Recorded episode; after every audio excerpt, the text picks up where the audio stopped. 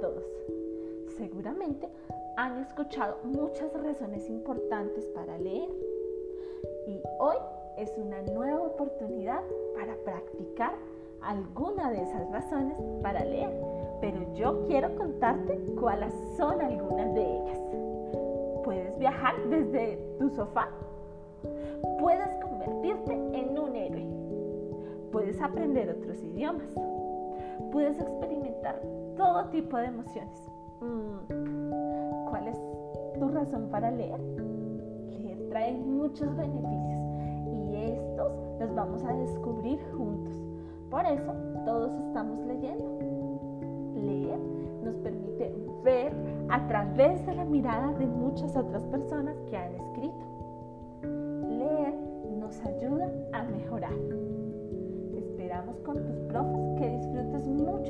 Lectura que estamos haciendo en equipo. Recuerda cuidarte. Te enviamos un gran abrazo.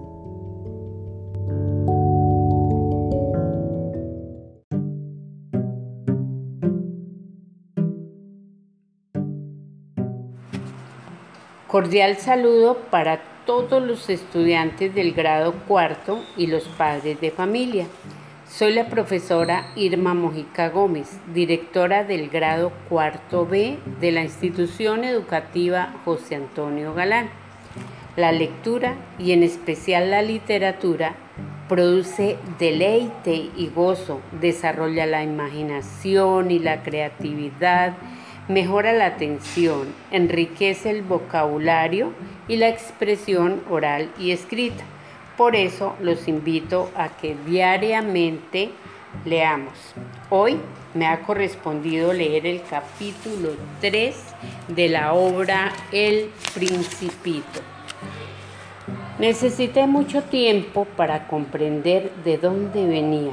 El Principito que me acosaba a preguntas nunca parecía oír las mías y solo por palabras pronunciadas al azar pude poco a poco enterarme de todo.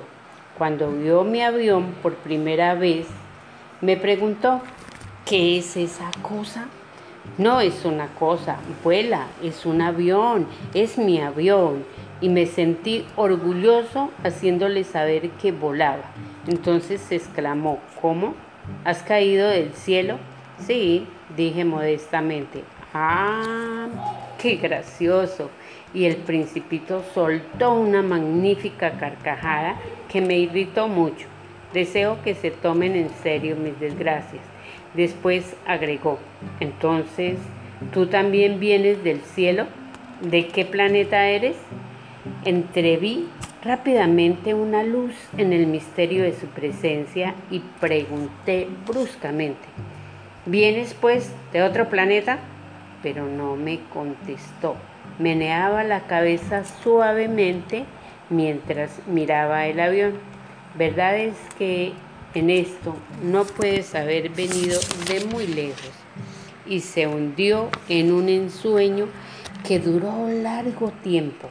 Después sacó el cordero del bolsillo y se abismó en la contemplación de su tesoro. Imaginaos cuánto pudo haberme intrigado esa confidencia sobre los otros planetas. Me esforcé por saber algo más. ¿De dónde vienes, hombrecito? ¿Dónde queda tu casa? ¿A dónde quieres llevar a mi cordero? Después de meditar en silencio, respondió, me gusta la caja que me has regalado porque de noche le servirá de casa, seguramente. Y si eres amable, te daré también una cuerda para atarlo durante el día y una estaca. La proposición pareció disgustar al principito. ¿Atarlo? Qué idea tan rara. Pero si no lo atas se irá a cualquier parte y se perderá. Mi amigo tuvo un nuevo estallido de risa. Pero ¿a dónde quieres que vaya? A cualquier parte, derecho, siempre adelante. Entonces el principito observó gravemente. No importa, mi casa es tan pequeña y con un poco de melancolía quizás agregó, derecho, siempre delante de uno, no se puede ir muy lejos. Gracias.